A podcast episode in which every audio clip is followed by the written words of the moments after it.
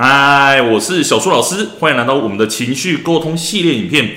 今天跟你分享的主题是：为何孩子生气，大人不该被激怒呢？建立界限，你要有这个认知哦。很多时候，我们大人都知道说啊，孩子生气的时候，我们就是要跟孩子好好沟通跟引导嘛。但是很多时候沟通无果，我们大人就会生气起来了。但我发现，我咨询这么多的家长，很多时候我们大人看见孩子生气的时候，我们会觉得说，好像自己不生气很没有同理心呢、但是我们大人生气起来的时候，其实我们就会变成了问题的制造者。也就是说，我们大人生气起来之后，面对到孩子，孩子不只要处理他自己的情绪问题，还要解决我们大人的情绪问题。因为孩子他会觉得，今天爸爸妈妈不开心，就是因为我的关系哦。所以不只要解决大人的状况，还要解决孩子自己的状况，这样会让孩子情绪更没有办法稳定下来哦。所以建立情绪界限，我们要有这三个认知。第一个是生气永远是自己最痛苦。今天生气是孩子他自己的事情，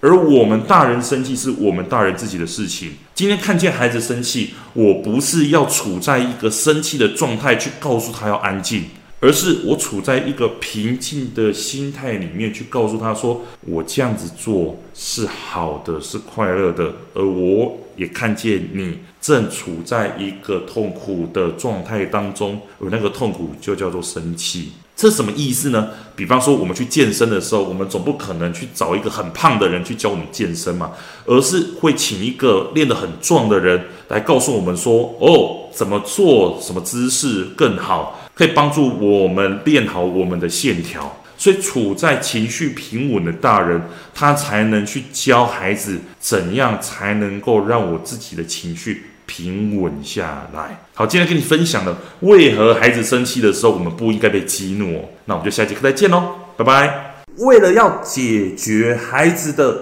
情绪问题、学习问题、课业问题，甚至是专注力问题，你想要获得更多的免费教学影片吗？欢迎加入到我们的 LINE 大小树教育学院里面，搜寻 LINE ID 小老鼠九七九 dxwrf，我们会给你更多详细的影片内容。加入后点选我们的课程资讯，还会给你完整的购课链接，让你完整的解决孩子的学习状况哦。那现在购买我们的课程，我们还赠送专属小树老师的私赖群组，让你有任何的问题都可以在里面问到宝、问到爽，而且还不限时间哦。那我们就课堂上见吧。